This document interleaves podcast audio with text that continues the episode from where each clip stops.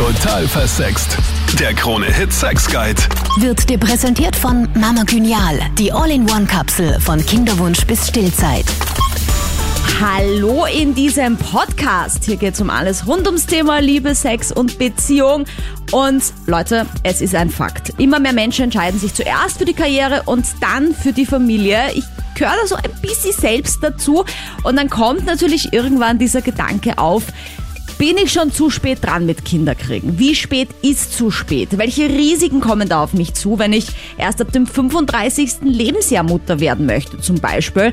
Was auch, wenn das dann irgendwie gar nicht mehr so klappt? Welche Optionen habe ich? Wie kann ich meinen Körper unterstützen und vorbereiten? Und darüber spreche ich ausführlich in diesem Podcast mit der Geschäftsführerin von Gynial, Elisabeth Pichler, selbst zweifache Mama, im Alter von 34 und 36 Jahren Mama geworden. Und Gynial macht sich ja zur Aufgabe, Frauen bestmöglich auf dem Weg zum Baby zu unterstützen und zwar mit dem Nahrungsergänzungsmittel Mama Gynial. Und in diesem Podcast geht es um Risiken, Optionen und Chancen natürlich auch der Schwangerschaft über 35. Aber jetzt zuerst einmal, liebe Elisabeth, du bist ja wirklich selbst, sage ich jetzt einmal, unter Anführungsstrichen später Mama geworden. Genau, ich war 34 Jahre alt beziehungsweise 36 Jahre alt, als ich äh, schwanger geworden bin. Und ich, ja, ich kenne es sozusagen aus, aus äh, eigener Erfahrung, dieses ganze Thema ähm, schwanger werden, wann ist der richtige Zeitpunkt. Man kennt das ja noch so ein bisschen von der eigenen Mutter, von der Familie auch. Äh, die, also meine Mama ist damals mit mir 25-jährig schwanger geworden. Ja, und eben irgendwann läutet dann der 30. Geburtstag und dann kommen eben so die stressigen Fragen schon aus der Familie meistens, ne, von den älteren Generationen auch. Na ja, und äh, wie schaut's aus bei euch? Lasst euch noch Zeit und so weiter. Und ja, und man, äh, man kommt dann so ins Denken irgendwo halt nicht. Und das ist aber auch meistens ja der Zeitpunkt, wo man dann selber gerade Karriere macht, beziehungsweise gerade so anfängt, im Berufsleben Fuß zu fassen, sich richtig gut auszukennen und ja, wo es bei vielen, also bei mir war es so dann auch richtig zum Spaß machen anfängt. Bei uns, bei Genial war es ja auch so, äh, Genial ist ja ein Familienunternehmen, das wurde ja von meinem Vater gegründet mit zwei Freunden. Im Jahr 2007 und ich war dann auch, wie wir da operativ gestartet haben, von Anfang an mit dabei. Und für mich war das auch gerade mit dem Schwangerwerden dann damals so, als die Firma dann noch ein Startup war und wir so richtig losgelegt haben und dann auch in der Schweiz sozusagen unsere Türen eröffnet haben. Das war dann der, der Zeitpunkt, wo ich dann aber trotzdem beschlossen habe, ich denke, jetzt bin ich 34 und jetzt möchte ich es mal versuchen. Wie mhm. war das dann? Ich meine, hast du da selber so gesagt, ich will jetzt, also hast du eh gerade eigentlich gesagt, was ich mir halt so denke, ich bin jetzt 33, auch noch keine mhm. Mama. Und irgendwie ja. fehlt mir so ein bisschen dieser Zeitpunkt, wo ich mir denke, jetzt will ich unbedingt, aber ich weiß genau, wenn ich es nicht selber angehe mhm. und mal zumindest mit der Verhütung aufhöre, dann wird das einfach nie was, weißt du? Aber ja. ich habe immer die Hoffnung, dass ich irgendwann aufwache, die Augen aufmache und sage, ja, jetzt will ich Mutter werden. Ich weiß, aber ich glaube, also ich kann nur von meiner eigenen Erfahrung jetzt mal reden. Ähm, ich wusste es nie genau, ob jetzt wirklich der komplett richtige Zeitpunkt ist. Ich, was ich für mich gewusst habe, ist, ich möchte es probieren. Ich habe mir gedacht, wenn es mir vergönnt ist, ich möchte einfach versuchen, mal äh, Kinder zu bekommen, weil ich mir gedacht habe, ich glaube, dass es eine schöne, wichtige Erfahrung halt ist. Und ähm, der richtige Zeitpunkt, das hat sich für mich auch nicht jetzt so angefühlt. Ich bin nicht aufgewacht in der Früh und habe gewusst, jetzt, das ist jetzt Zeitpunkt sondern das war wirklich viel mehr, dass ich mir gedacht habe, äh, es gibt eh den richtigen Zeitpunkt, gibt sowieso nicht, weil es war gerade äh, viel zu tun. Eben, äh, wir hatten gerade einen Produktlaunch, wir haben gerade eben die Geniale in der Schweiz eröffnet. Äh, es war eben wirklich viel äh, rundherum zu tun auch. Und äh, ja, aber ich habe dann einfach gesagt, aus jetzt, ich setze jetzt einfach mal die Pille ab, ich probiere einfach und ich schaue mal, was einfach, ob es geht oder ob es einfach nicht geht. Ja, ja und wie lange hat es dann gedauert? Bei mir hat es nicht sehr lange gedauert. Bei mir hat sich die Schwangerschaft äh, recht schnell eingestellt, also nach sechs Wochen ungefähr mhm. war ich dann auch wirklich gleich schwanger danach. Und ich denke jetzt eben für viele, die jetzt länger probieren, natürlich äh, schwanger zu werden, hört sich das jetzt vielleicht frustrierend an, dass es dann bei manchen auch wirklich schnell klappt. Bei mir war es aber damals auch ein echter Schock, weil ich ja auch äh, mir gedacht habe, vielleicht dauert es ja auch lang halt. Nicht? Man setzt mal die Pille ab und dann äh, hat man ja trotzdem noch den Stress in der Arbeit ein bisschen so. Also mir macht es irrsinnigen Spaß zu arbeiten. Ich bin da auch mit Leidenschaft dabei. Aber man denkt sich ja doch, das dauert vielleicht ein paar Monate. Man hört ja so eben, weiß ich nicht, drei Monate, sechs Monate, bei manchen dauert es bis ein Jahr oder länger. Und ja, also ich war eher geschockt, dass es so schnell dann funktioniert hat, weil mein eigener Zeitplan einfach. Ja, das kenne ich. Ich denke ja. mir nämlich auch so, ja. wahrscheinlich, weil ich so ungestresst bin und mir einfach denke, naja, ja. wenn es dann nicht klappt, dann geht es wahrscheinlich gerade deswegen schnell, weil man halt diesen Stressfaktor nicht so hat. Ich glaube, das ist gut, dass du das ansprichst. Ich glaube, das ist wirklich eine, eine wesentliche Sache mit dem Stressfaktor, weil ich habe ja sehr viele liebe Freundinnen, ich habe auch äh, wirklich ganz liebe Arbeitskolleginnen da um mich und äh, ich kenne eben so und so halt. Ne? Ich kenne Leute, die eben sehr schnell schwanger geworden sind, äh, auch später Mütter geworden sind, auch 40 plus oder 45 sogar. Und auch Leute, wo es wirklich lange nicht funktioniert hat oder gar nicht funktioniert hat. Was ich jetzt für mich eben so rausnehme, ähm, ist stressfrei an die Sache so gut wie möglich ranzugehen und, und äh, gar nicht zu viel an das ganze Denken halt. Ja? Also kopffrei für die Liebe, für die Partnerschaft, äh, für das Leben ja, sprechen denke, wir doch trotzdem noch mal ein bisschen übers Alter, wie du jetzt gesagt hast, 45 ja. plus, 40 plus. Meine beste Freundin ja. sagt immer zu mir, Sandra, du musst jetzt Gas geben, das wird sonst ultra mühsam, je älter du wirst. Ja. Äh, was sagst du dazu? Wie war das bei dir? Also ich denke, natürlich es ist schon so, dass die Fruchtbarkeit, die, die, also man ist einfach halt in seinen 20ern und frühen 30ern halt am fruchtbarsten und die Fruchtbarkeit, die nimmt ja dann Step by Step dann ja so auch ab halt, nicht? Äh, theoretisch ist man ab 35, äh, wenn man mit 35 schwanger wird oder ab dem 35. Lebensjahr gilt man ja auch als Risikoschwangerschaft. Das hat aber auch den Vorteil, man wird dann einfach auch öfters hat man dann diese Nachuntersuchungen und wird dann mehr engmaschiger durchgeführt mit der Ärztin oder dem Arzt. Also ich denke, ich denke jetzt, wenn man dann äh, schwanger wird, das Gute halt, wenn man jetzt äh, älter, also ich war ja 34 und 36 ist, ist, man hat halt schon äh, wie soll ich sagen, in meinem Fall war es so, ich bin mehr im Leben angekommen halt. Ja. Ich hatte ja schon meine Erfahrungen in der Arbeitswelt gemacht, mit der Karriere gemacht, bin auch in einer gefestigten äh, Partnerschaft auch das war vom, vom, vom, vom Zeitpunkt dann halt auch gut. Ich denke, für viele wird es ja vielleicht auch dann so sein, man hat auch schon ein festes Einkommen, man hat vielleicht schon Ersparnisse, man hat schon vielleicht sich einen gewissen Status vielleicht auch äh, erarbeitet, wo es dann simpler ist. Also ich finde, es hat immer Vor- und Nachteile. Natürlich, je älter man wird, desto schwieriger sind dann vielleicht die Nächte mit einem Neugeborenen oder einem Baby oder Kleinkind halt, weil man vielleicht selber nicht mehr so ganz, äh, wie soll ich sagen, leidensfähig oder fit ist. Auf der anderen Seite ist man aber vielleicht auch viel ausgeglichener gerade dadurch. Mhm. Und das jetzt von mir persönlich gesprochen, meine sind jetzt eben fünf und sieben Jahre alt mittlerweile, also ich bin 41 und was noch ganz witzig ist, ist, dass jetzt die Großeltern auch, also meine, ich habe noch alle, äh, ich habe meinen Mama und meinen Papa und auch äh, die Schwiegereltern auch noch, Gott sei Dank. Super. Und die sind auch alle in Pension und die genießen natürlich auch, äh, ja, dass jetzt Enkelkinder da sind in vollen Zügen und so kann ich mich jetzt auch wieder um meine Karriere kümmern und habe ein tolles äh, Netzwerk rund um mich. Ich denke, das kann auch noch ein Vorteil vielleicht sein, den man nicht so unbedingt, äh, ja, gleich sieht, ja. Vielleicht ist es auch ein Vorteil mit dem Abnehmen wieder, weil man nimmt ja doch zu in der Schwangerschaft und das ist auch was, was meine Freundinnen sagen, so, ja, naja, wenn du es mit 25 kriegst, dann, dann geht das noch easy cheesy wieder runter und je älter du wirst, umso eher bleibt das dann auf den Hüften oben. Das ist zumindest ein bisschen auch meine Sorge dann, dass ich dann voll ja. ansetze. Also, ja, das kann ich gut nachvollziehen, aber also ich kann es jetzt von mir sagen, natürlich, ich habe dann auch eben zugenommen während der Schwangerschaft. Wenn dann, also bei mir war es so, wenn das Baby ja dann da ist, ja, hat man ja sowieso ganz andere Sachen mal im Kopf, nämlich wie versorge ich einen Mini-Menschen, wie schaffe ich denn das überhaupt still und alles unter einen Hut zu bringen auch. Ähm, das heißt, ich kenne es auch von vielen Freundinnen, die nehmen automatisch dann eigentlich auch ab, so blöd sich das anhört, weil man ja am Anfang ja gar nicht so zum Essen kommt vielleicht. Wobei sicher auch wichtig ist, viel Self-Care zu machen. Was aber jetzt meine, wie gesagt, meine, das ist jetzt meine Meinung einfach äh, persönlich dazu. Ich bin jetzt eben 41 und äh, meine sind eben 5 und 7. Man kommt halt, wenn man älter schwanger wird, aber vielleicht auch nicht außer Acht lassen, vielleicht doch einen Tick schneller vom Mama sein und schwanger sein gleich in die nächste Phase, in die frühmenopausale Phase, ja, wo man sich dann vielleicht etwas schwieriger tut mit dem Abnehmen. Könnte noch ein Gedanke in die Richtung sein, ja. Ah ja. Ich möchte noch kurz auch darauf zurückkommen, weil du vorher eben das Thema Risiko Schwangerschaft ab 35 eben auch angesprochen hast. Was sind mhm. denn so zum Beispiel die Risiken? Genau, also ich meine, man wird eben ab 35, das ist eben so diese Einteilung ganz generell, aber man sagt eigentlich so 40 ist eher so die äh, Grenze, wo es zunehmend eben Problemchen geben kann in der Schwangerschaft. Muss ja nicht jede Schwangerschaft dann in dem Alter betreffen, aber es kann dann eben schon sein, eben, dass es zu einer ähm, Schwangerschaftsvergiftung, Diabetes oder eben dieser Trisomie 21 eben, das Down-Syndrom auch kommen kann. Beim Kind. Also es ist durchaus sozusagen so, dass es dann, dass, dass die Risiken da erhöht sein können, ja.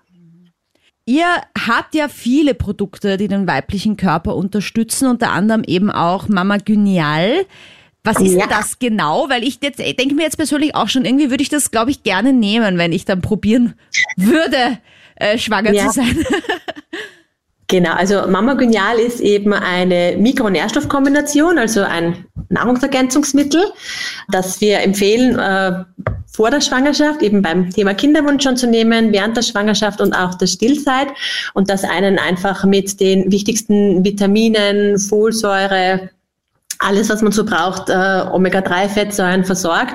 Eben alles, was auch die österreichische Ernährungsgesellschaft für Schwangere empfiehlt, beziehungsweise auch was neueste Studien sagen halt. Also wir haben bei der Komposition von dieser Mikronährstoffkombination auch ganz stark an das gehalten, was die Ex Experten auch sagen. Das heißt, wir sind da mit Gynäkologinnen und Gynäkologen zusammengesessen, auch mit Mamas, was die Anwendung anbelangt, ist ja auch nochmal wichtig halt nicht. Und haben auch das gesagt, was, also haben auch darauf geschaut, was die Behörde sagt und die österreichische Ernährungsgesellschaft und haben auf dem aufbauend dann Mama Genial entwickelt ähm, Mama Genial ist ja eine, äh, ist 100% vegan, also da ist kein tierischer Bestandteil drinnen. Von der Softkapselhülle angefangen bis über alle Bestandteile, die drinnen sind, also auch die DHA, die Omega-3-Fettsäuren sind eben aus Algen gewonnen. Das Vitamin D ist aus Flechten gewonnen und ja, und das äh, Folat, das ist eben eines der wichtigsten Bestandteile. Das ist aus einem äh, Salz gewonnen. Und das alles bereitet den Körper auch noch zusätzlich vor für eine, äh, ja, für den Kinderwunsch, also für die Empfängnis, aber auch äh, für die Schwangerschaft, ja, und eben bis in die Stillzeit. Uns war es auch noch ganz, ganz wichtig, eben, wir haben Mama Genial, das ist vielleicht noch interessant, eben genau zu der Zeit entwickelt, als ich das erste Mal schwanger war. Deswegen äh, hat es mir besonders äh, Spaß gemacht, auch bei dem Produkt mitzuwirken, auch eben was hineinkommt und auch ähm, was vielleicht noch wichtig ist aus der Sicht einer Schwangeren bei dem Ganzen, weil wir auch gesagt haben, wir wollen nur eine einzige Kapsel haben. Also wir wollen nicht, dass man dann noch zwei Kapseln schlucken muss, äh, weil man ja eh vielleicht, äh, manche Menschen haben einfach Probleme, Kapseln zu schlucken auch und dann ist es auch so, dass ja während Kinderwunsch, Schwangerschaft, da hat man hunderttausend andere Themen im Kopf halt, die ihn gerade beschäftigen. Und wenn man dann noch mehrere Kapseln schlucken muss und vielleicht sogar noch mehrere Phasen hat, ein spezielles Präparat nur für Kinderwunsch, ein spezielles Präparat nur für die Schwangerschaft und dann noch noch ein extriges für die Stillzeit. Das wollten wir halt auch ganz einfach gestalten und haben deswegen eben ein Produkt mit einer Kapsel gemacht. Mhm. Also ich empfehle allen einfach mal auf äh, genial.com auch zu klicken, weil ihr habt wirklich da ganz viele Dinge. Mir zum Beispiel damals Deflagyn voll geholfen von euch, weil ich hatte mal einen ja. unklaren Cervixabstrich und habe ich das dann verwendet und beim nächsten Besuch beim Arzt war das dann einfach auch wieder weg. Also es hat mega gut ja. geholfen. Ihr habt aber auch ganz viel zum Thema Verhütung online, Intimhygiene, zur Menopause eben auch und zu Kinderwunsch und Schwangerschaft. Äh, ich verlinke genau. die Webseite von euch natürlich hier im Podcast unten drunter in der Infobox. Äh, vielleicht noch was von dir persönlich. Was hättest mhm. du denn gern gewusst über Schwangerschaft, wenn du heute nochmal zurückreisen könntest in die Vergangenheit und was würdest du dir selber vielleicht sagen? Also, das ist, für, also ich bin sicher ein bisschen untypisch halt, ja, weil ähm, ich versuche eben nicht zu viel zu recherchieren dann zu gewissen Themen auch. Also das war bei mir schon, das ist jetzt nicht Schwangerschaft, aber auch eben als ich äh, meinen Mann damals geheiratet habe, habe ich mich geweigert, auf irgendwelche Hochzeitszeiten zu gehen oder irgendwelche, äh, weiß ich nicht, wie man eine Hochzeit organisiert oder was man für Goodies machen kann oder was man vom Ablauf her macht. Ich wollte das immer alles selber machen und ich habe auch jetzt beim Thema äh, Schwanger sein und äh, ähm, ja, und auch eben, wie das dann mit Kleinkind ist. Ich wollte mich da auch nicht zu sehr sozusagen, ähm, ja, ich habe es einfach eher vom Bauch heraus gemacht und vom Bauchgefühl mich leiten lassen auch. Mhm. Also ich hatte schon so Kurse natürlich eben, wie stille ich dann das Baby richtig, wie wickle ich ein Baby, aber habe versucht, mich nicht zu sehr in das hineinkippen zu lassen, sondern ja, mich auf mein Bauchgefühl zu verlassen und das einfach ja, mhm. so zu machen, wie ich es mir denke halt. Ja. Mhm. Das ist nicht auch immer einfach, weil man natürlich tausend Tipps bekommt von Oma, Mama, äh, Kolleginnen und Co. Aber ja, ich denke, Ja, aber ich finde es auch immer faszinierend, weil früher hat man es ja auch alleine hinbekommen, als es noch kein Internet gab und eben vielleicht nur die Mutter oder noch die Oma. Und ich glaube, man hat das wirklich ganz gut noch in den Genen auch drinnen, ja, ja. wie es halt am besten klappt. Ähm, was mich noch auch persönlich sehr interessiert, ist das Thema mhm. Kaiserschnitt oder natürliche Geburt. Ich höre das jetzt immer wieder, dieses mhm. to posh to push. Das ist irgendwie so eine Aussage, dass man irgendwie bevor man jetzt natürlich gebiert und sich dann untenrum irgendwie alles kaputt macht und irgendwie ja. ausdehnt, dass man sich dann eher freiwillig für einen Kaiserschnitt entscheidet. Was ist da deine persönliche Erfahrung und was sagst du zu diesem to push to push? Zitat. Puh. Also ich, ich meine, ich denke, es ist halt immer eine sehr, sehr individuelle persönliche Entscheidung, die jeder, jede Frau für sich selber treffen muss. Ich habe irgendwie so, ich denke, ein Kaiserschnitt ist ja trotzdem ein, ein Eingriff, ein chirurgischer Eingriff. Ist natürlich, also kann man dann alles planen und so weiter. Ich habe beide Kinder eben natürlich zur Welt gebracht. Ähm, ich war nicht zu posch, zu posch, zu push. Ja habe aber ähm, ja trotzdem bei beiden eine Schmerzbehandlung machen lassen beispielsweise. Also das habe ich schon gemacht. Mhm. Ähm, den Kreuzstich mir geben lassen bei beiden halt ähm, auf den Tipp einer Freundin hin, die mir gesagt hat, mach's bitte nicht wie ich und war zu lang, sondern ja. mach, mach dieses Dinge, also mach, mach eben den Kreuzstich und, und erleichtert dir das ganze Thema.